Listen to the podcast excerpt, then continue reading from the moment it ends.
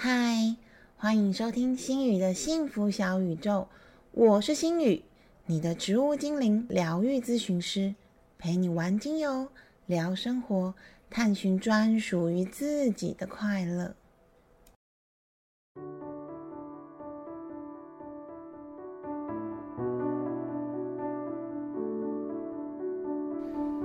嗨，大家今天好吗？今天追剧了吗？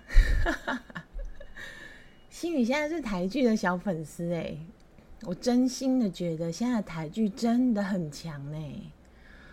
我连续追了几部，其实无论是演员、剧情、戏剧张力和编排等等，我觉得都非常的到位，而且很能 catch，很能抓住，也感动了观众的心，可能是我的心啦。然后再加上，其实现在台剧我追的集数都不太多。在追完，我还有记忆时间，就可以慢慢的消化，还慢慢的思考，比较不会像我不知道有没有人跟我一样，就是我们以前追那个陆剧，那个雍正王朝、康熙王朝之类的时候，其实看到四五十集、五六十集，我真的有点记不起来前面到底在演什么。那台剧就比较不会这样，它的记忆点就还蛮清楚的，然后也还十集很快就看完了这样子。所以啊，最近心宇都跟身边的朋友说，台剧很强，快去追台剧吧。我觉得啊，这也是一种实体爱台湾的表现吧。像前一阵子啊，新宇有一位育婴留停刚刚结束回到工作岗位的前同事，他就在脸书上超大力的推荐《人选之人造浪者》这部剧。嗯，说真的，这部剧我之前知道，但是我一直没有追。或许可能是因为心宇对政治没有太多的兴致，而且单看这个剧情走向，感觉上好像不是我的菜。我比较喜欢跟心灵层面相关的，所以我是听了我同事的推荐之后我才去追。但是看完之后，我却很庆幸，还好我有听我前同事的推荐，把这出剧看完。因为会红不是没有原因的，它真的蛮好看的。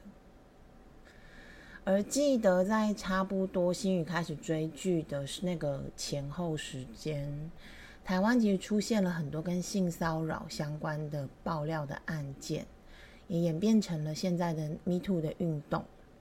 每天各种的媒体、网络上、电视上都有性骚相关的爆料跟内容。让我除了很惊讶，说天哪，怎么会有这么多的性骚扰案件之外，也会觉得说啊，这社会到底是怎么了？我想啊，当人们的内在是空虚的时候，我们就很容易朝外发展和所求。大家不要以为有钱人一定什么很丰盛、很饱满，其实不一定哦。很多有钱有权的人，他们的内在其实并不丰盛，反而是空落落的。所以有一句话叫做“穷的只剩下钱”啊。那为什么会空落落的呢？可能是因为身处的环境压力，他们身边会有很多虚与委蛇，还有争权夺利的过程中，会不断的累积压力和负面情绪。导致即使身处高位，但是还是会有骄奢的情况，想从其他人的身上获得满足。那手段当然是五花八门啊。有些人从把情绪发泄给别人当中得到满足，有些人则从他人的臣服，哇，你们说我好棒，他人的肯定中得到满足感。还有一些人，他可能从肉体，也就是性的征服中得到满足感。甚至有一些人，他会从哇，我现在户头里面有好多好多钱，而觉得很满足。每个人的需索的方式都不同，但是相同的是，这些空虚感和负面情绪不会因为你前面的这些需求跟需索就消失，只会随着时间越久而累积越多。那要怎么办呢？就只好透过加大力度来发泄。这个昨天新宇有看一本书，里面其实有讲到，前面讲的这个其实是正常的生物机制，也就是跟我们的血清素应该有一些关系。所以如果我们有时候可以使用精油平衡我们的血清素之外，同时了解其实我们的这些不舒服或者是那种空落落的感觉，是源自于血清素的失败跟血清素的不满足，那或许我们的自制能力就会比较强。而这也就是为什么通常性骚者和性侵者很多都是累犯，因为他发现透过性骚或者是性侵的过程，自己的情绪可以获得短暂的疏解，于是食髓知味。每一次他只要又有了压力和负面情绪，觉得不爽、不开心的时候，就会寻求同样的模式进行缓解。有一点像嗑药，但是瘾头一样会越来越大，也会做得越来越过分。一开始可能只是言语调戏一下女下属啊，发现女下属有那种敢怒不敢言的神情，感觉你也不能奈我何，怎么样？你只能接受，会有一种对方臣服自己的满足感，有那种权力感，就会觉得很爽。慢慢的，这种爽感已经不能满足自己的时候，他就会演进到搂腰搭肩、摸摸小手，然后再演变到袭胸摸臀，甚至强迫对方或者是诱导对方发展性关系。有时候醉人的其实不见得是性爱或者是权力本身，而是那种背后的征服欲和权力感。也就是心宇前面有提到的血清素失望的作用，而当我在看新闻的时候，就有受害者表示啊，他说当时我初入社会，为了求生存，我不要被其他人排挤，或者是被其他人出征，也不想因为被刁难而拿不到新闻，所以我忍气吞声，甚至主动跟对方示好。听到这一段话，其实心宇也觉得很无奈。因为这其实，在台湾是很常见的例子。啊，女生，我们真的要学会保护自己。职场性骚扰或许很常见，但是它不是应该发生，而且发生了也不是你的错。如果你也有碰到这种事情，或对这个主题有兴趣，可以去听看看新宇第三十集的节目，有关职场性骚扰，里面会有比较详细的介绍。但是我要先强调的是，心语没有要为性骚者洗白或表示赞成的意思哦。会有这样的行为，而且伤害到别人，一定是不好的。只是其实它有牵涉到一些动物性的机制，像我刚刚讲的荷尔蒙，还有从小的生长环境等等，会造成这样的状况。其实一定有因，所以有果。所以我不是要替加害者洗白，但是我希望大家可以保持多一点的理性和包容，甚至我们或许可以想想要怎么样从小就可以辅助或者是帮助或者是安慰某一些的家庭受害者，例如说从小就建立正常的社会价值观，还有完善的制度。或者是帮助小朋友从小建立跟学习自我价值，学会自我保护，还有如何的真正的将压力疏解等等，而不是把焦点放在出征，还有疯狂的谩骂加害者。如果只是一昧的用很难听的话，一直骂，一直骂，一直骂，一直检讨，一直检讨，一直检讨。首先，第一个，这个对 Me Too 的意义，我觉得没有任何帮助。第二个，其实。大家是不是也在发泄自己的压力跟情绪呢？毕竟所有人的本意其实都是希望能够变得更好，所以希望大家可以理性一点，好好的想一想，或许我们有更好的办法可以帮助这些人，不管是加害者，或者是受害者，或者是现在可能以后会变成加害者的小朋友们。哇，这个前也讲太久了吧，糟糕了！我真的是还蛮多感触跟想法的啦，因为我有讲过，其实我自己曾经受过类似职场性骚的经验，但是第一个是因为那时候自己没有意识到，第二个是我有同事有类似的状况，他也不敢讲，因为会丢工作啊，所以我真的觉得大家真的要学会保护自己。好啦，我们现在回到心宇今天的主题，我就是要介绍前面讲的这部神剧《人选之人造浪者》。《人选之人造浪者》这部剧是由大幕影艺所制作的台湾原创影集，它是在 Netflix 独家播出，但是不是 Netflix 做的哦。它由今年才四十出头的林君阳导演执导。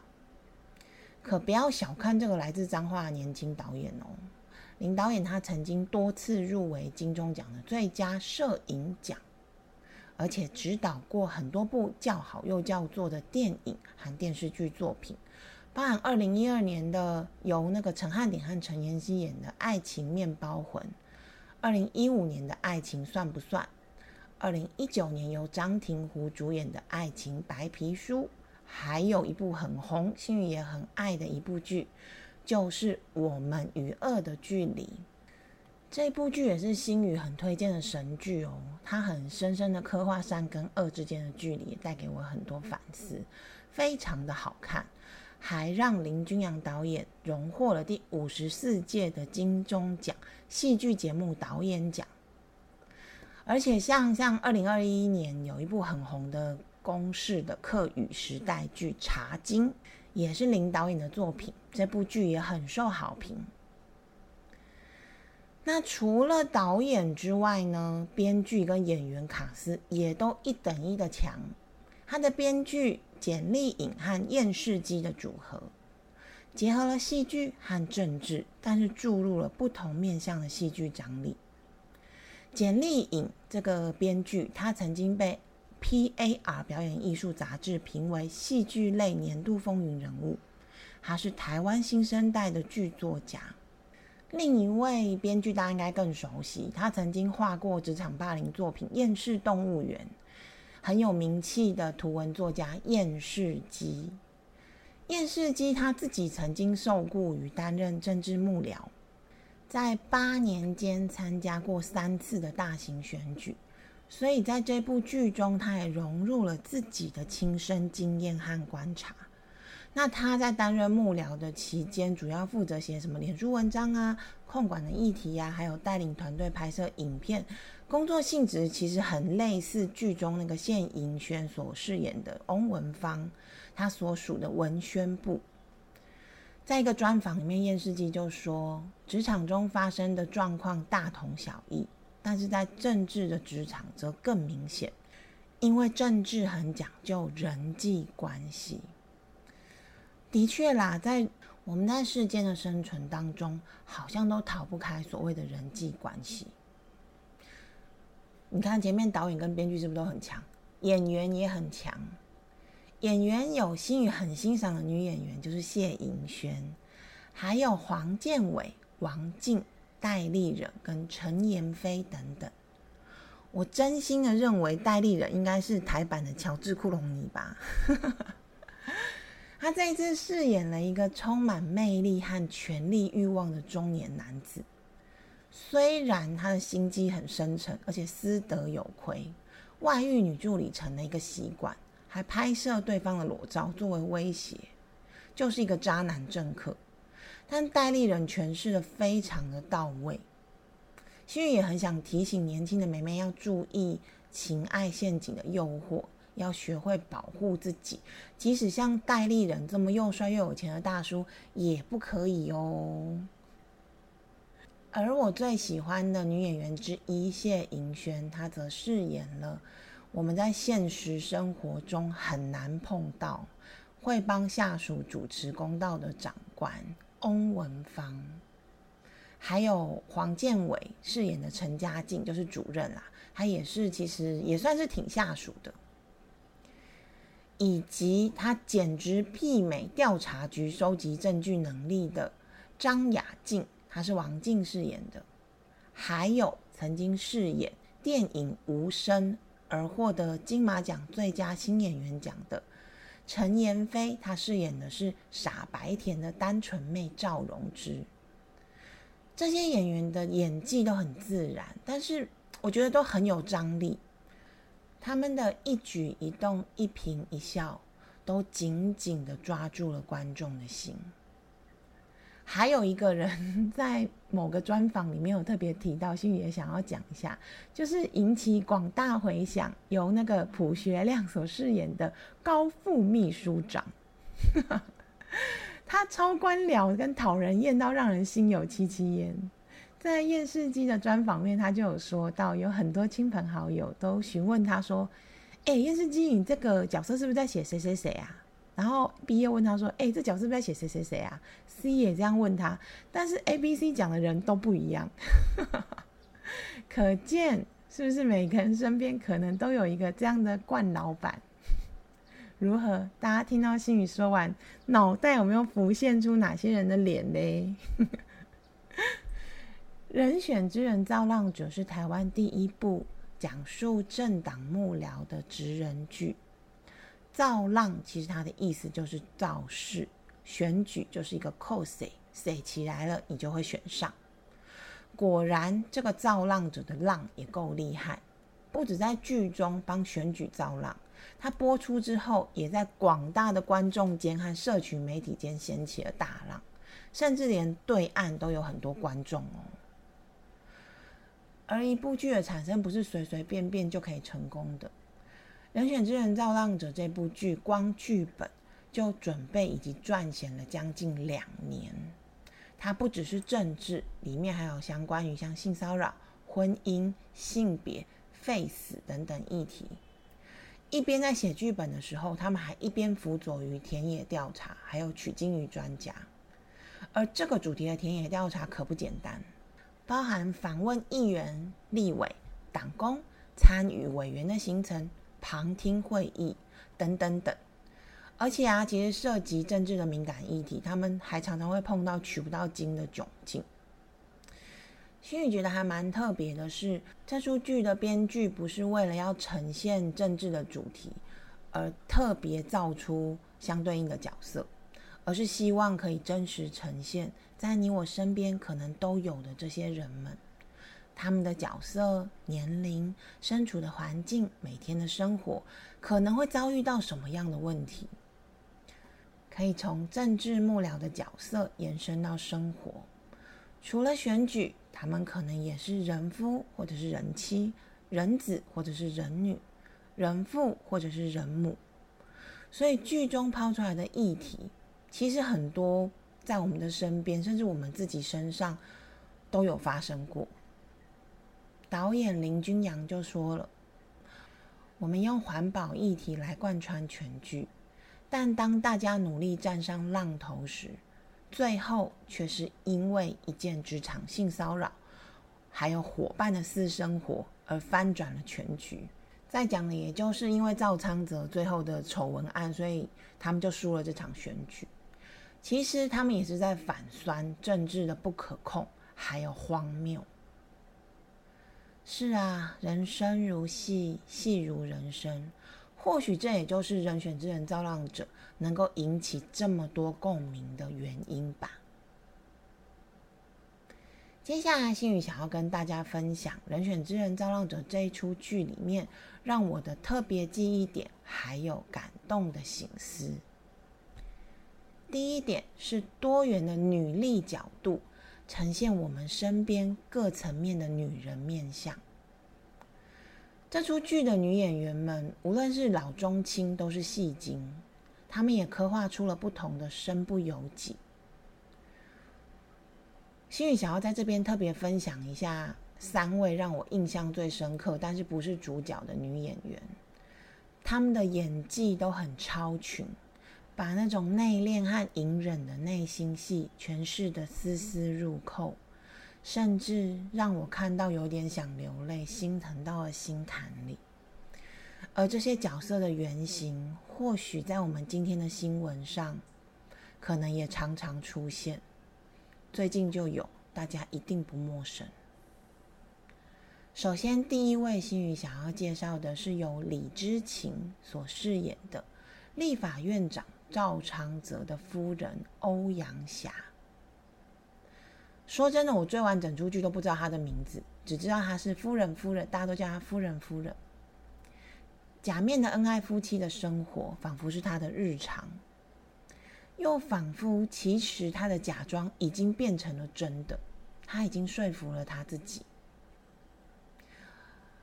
而欧阳霞用优雅和忍耐来包装他的心痛，用抽烟来发泄他的压力，但是他永远第一个忽视的，就是自己内心那个在叫嚣“我不开心”的小孩。他不甘心自己付出这么多的先生，试图因此而断送。为了让大众相信自己的另一半是无辜的。甚至很僵硬的逼迫自己拥抱明明事实上就有外遇的女秘书，这种剧情我们真的在现实里面还蛮似曾相见的。我真的非常非常喜欢李治勤的诠释，他把那个隐忍那种，我觉得他好像再过一秒他就要崩溃了，他就要痛哭了，但是他 hold 住了，他忍住了。只是一次又一次这样子压抑自己的情绪，终有一天会爆炸，会受不了的。而第二位是由蔡宣燕所饰演陈嘉靖主任的妻子吴芳婷。这对夫妻的状况其实也还蛮常发生在我身边的同事或者是朋友。比较不一样的是，他们两个都在同一个县市啦。但是我身边真的蛮多女孩子是明明就有结婚，但是却很像未单身。他一个人又要工作又要带小孩。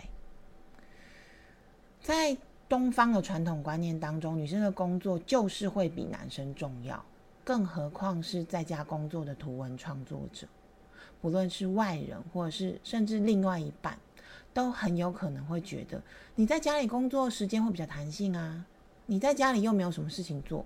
男生的事业比较重要啊，女生就配合一下有什么关系？有的时候甚至连父母都会这样子劝女生。但是在心宇成为家庭主妇 （A.K.A. 植物精灵疗愈咨询师）之后，好长哦，我才真正的体会到，其实在家里真的不见得比较爽，或者是比较轻松。尤其我有时候个案，或者是有课程，或者是有一些活动的时候，时间反而会嘎得紧紧紧。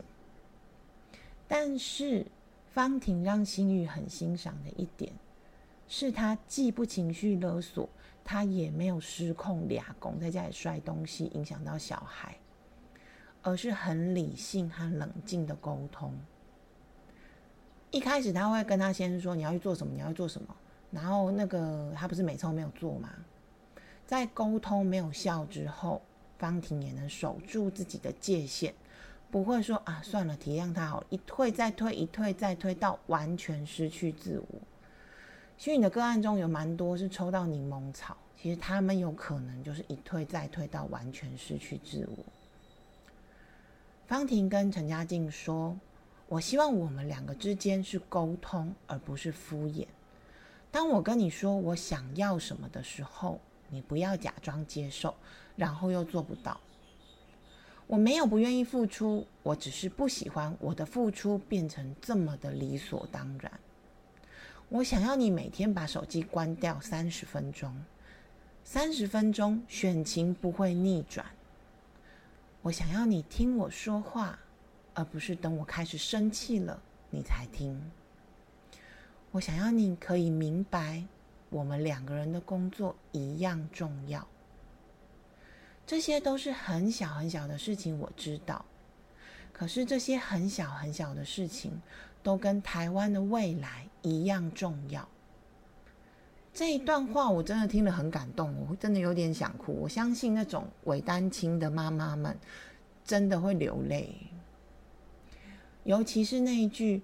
我没有不愿意付出，我只是不喜欢我的付出变得这么理所当然。拜托，所有的女人都记在小本本里面，每天刷牙洗脸的时候都附送一次好吗？那些常常批评女生很自私，甚至你对自己都觉得自己很自私的自我批判，都忽略了。其实大多数的女人要的。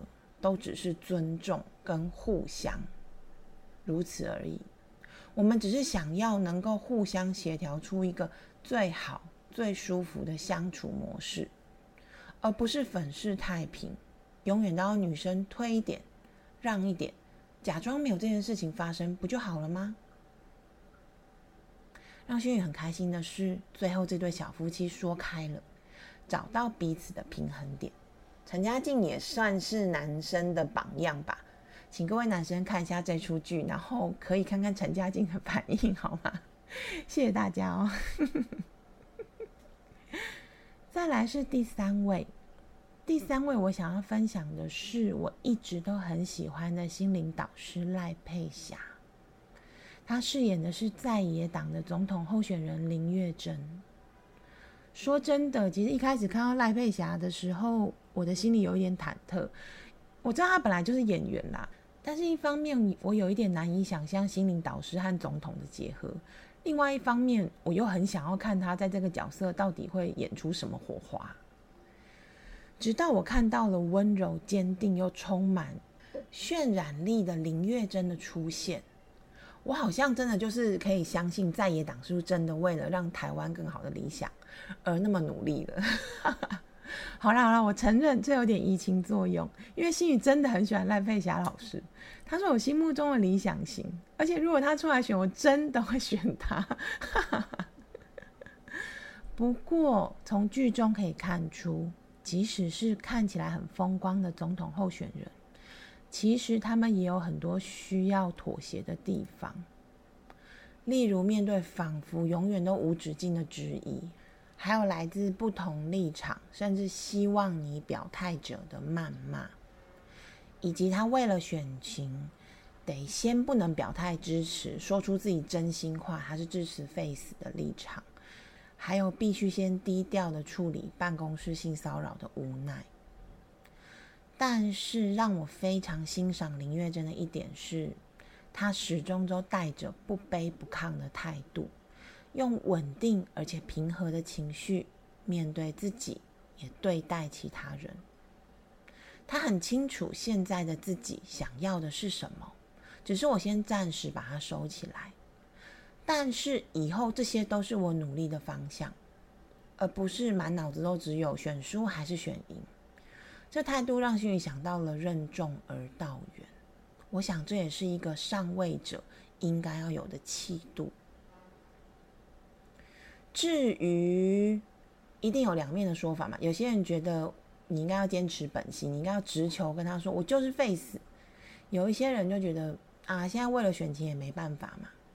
无论是哪一种，无论是坚持本心直求晋级，还是先以选情为主。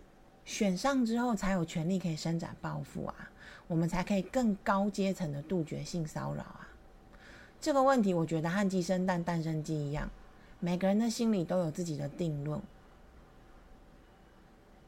但是，一如林月珍在翁文芳坚持为了张雅静被同事性骚扰而出头后，他对翁文芳所说的：“谢谢你愿意为了同事挺身而出。”否则，很快就会忘记到底为了什么而努力。我觉得这一段话可以说是这出剧的核心话。他告诉我们的是莫忘初衷，也就是从政者不应该放弃的坚持，对吧？第一点讲的很长，接下来我们进到第二点。第二点的特色是，这是第一部的选举幕僚职人剧。但是却是在刻画你我身边的小人物。人选之人造浪者这出剧一开始，他们就设定要以选举幕僚为主题。但是我觉得很有趣的一点是，他们把选举幕僚当做一种职人来看待。所谓的职人，其实在日本的原意是指工匠或者是师傅，是要拥有技术的人。在后代就把他们延伸成。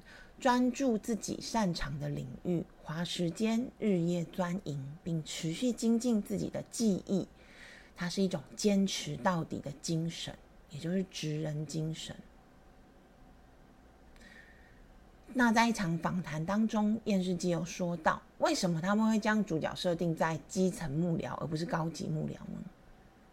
前面有讲嘛，政治是无奈的，理由很简单，因为他们找不到高层幕僚可以来做田野调查跟取材。我觉得这个理由非常实际。而从这边我们也可以看得出来，政治的复杂还有更多 mega 的特性，甚至有幕僚不语的这个说法，就是幕僚什么话都不应该说，把嘴巴关紧。而这里的职人精神在于造浪，也就是造势，取形也取义，浪跟谁有没有都是一个啊，要把它推到高点的那个样子。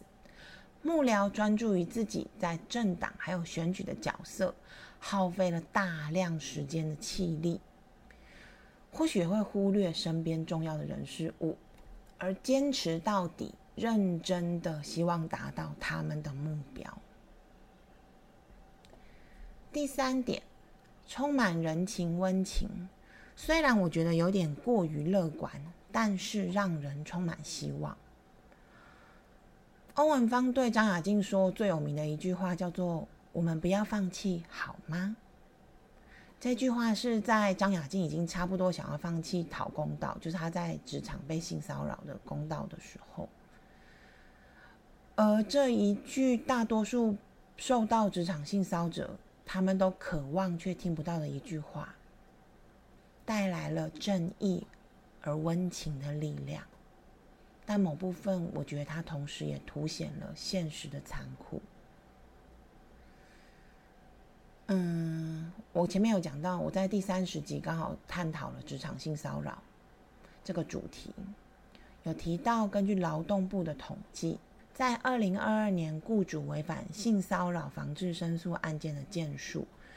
也就是雇主明明知道，但是却疑似吃案的比例高达百分之九十三点九三。这是一个很小的数据，但是我们可以见微知著，看出台湾雇主对性骚扰的普遍态度。此外，剧中的幕僚们，他们对台湾的那种使命感，还有成就我真正喜欢的党派和候选人的态度。以一方面让人不禁感染了这种热血的情怀，另一方面我心里又偷偷怀疑：哎，这是现实中会发生的事吗？好像跟我们大多社会认知的选举和黑暗面不太一样哎。不过我还是有从翁文芳还有前面所提到的热血身上，吸取到了正义和温暖的力量。好啦，我老实说，比较起来，心宇自己真的还是比较喜欢喜剧跟充满正面能量的戏剧啊。人生已经很苦了，如果还要一直看一些很苦的剧，真的很辛苦。所以某部分，我觉得这是他们的特色，也是会让我们比较疑惑一点的地方。第四点，向基层英雄致敬，风光的在台上，辛苦的在台下。身为曾经担任过秘书，也就是幕僚职业之一，大概八年左右的心宇，看了这出剧，其实我蛮有代入感的，也真的真的很想要为了这些辛苦的幕后英雄而致敬。台上和面前的风光呈现，后端都需要更多的付出以及周密的准备。比如我曾经看过我们长官去演讲之前，他身边那个秘书一点一滴的陪伴他们做投影片、找资料、做投影片等等等，或者是在评鉴之前，秘书还有幕僚们都是熬夜撰写评鉴条文跟准备相关资料，甚至在那种举办大型的活动，比如说研讨会之前，秘书常常都要加班到一个天荒地老。还要平衡上层的长官跟下层的执行者，甚至赞助厂商的需求，而且还要考量到每一个环节，堪称十八般武艺，样样精通。但是这些准备往往都是隐性的，能看到的人真的少之又少。而更惨的一点是，大多数人的不满还有他们的意见，都会发泄在幕僚的身上。因为他们不敢骂大头啊，这个道理我也懂啦。所以通常接收情绪的大概都是基层的幕僚。心宇想要在这边请大家一起帮这些辛苦的幕僚拍拍手，也多给他们一点鼓励，还有同理心。以后不要再骂他们了，好吗？心语的芳香处方时间。最后，心语想要来分享一下适合这部剧中人物的芳香处方。再次声明，心语所有的芳香处方搭配都是以剧中角色出现的情绪还有反应为基准，并且假定个案并没有任何的遗传相关疾病、身体疾病以及服药等状况。若有雷同情况的患者，请考量他的身体状况，还有精油的使用禁忌，审慎并且安全的使用精油哦。我要分享的第一个芳香处方是开给剧中谢盈萱所饰演的女主角翁文芳的芳香处方。它的配方是玫瑰天竺葵加迷迭香加乳香加大西洋雪松。这一款香气有一点中性，但是又有玫瑰天竺葵的那个微微的花香味。它可以调制成。二十帕左右的淡香水，在出门前喷洒在身上，或者调制成五帕的按摩油，由他的伴侣帮忙，在洗澡后擦在脊椎两侧，还可以增加情趣哦。不过要特别提醒一下，关于这个配方，在主要白天使用或者是主要晚上使用，新宇的精油配比会不一样哦。翁文芳其实是一个很矛盾的人，他哥哥的死亡，还有他的选举失利，以及父亲不想要承认他同志身份的这些事情，其实让他的心里很受伤。但是他却像传统的男生一样，忽视自己内在小孩的眼泪，而是用阳刚和硬性的态度去面对。这样的逞强其实是很消耗能量的，也破坏了自己内在的平衡，还有能量的平衡。因此，星宇用玫瑰天竺葵加乳香来帮助他放掉那些逞强还有盯住的力量，慢慢的恢复平衡以及柔软，是那种内心真正的柔软哦，不是说一定要很女性化。乳香还可以帮助他修复失去哥哥的痛，以及对往生者的祝福。迷迭香则可以抚慰他因为选举失利而怀才不遇的情怀。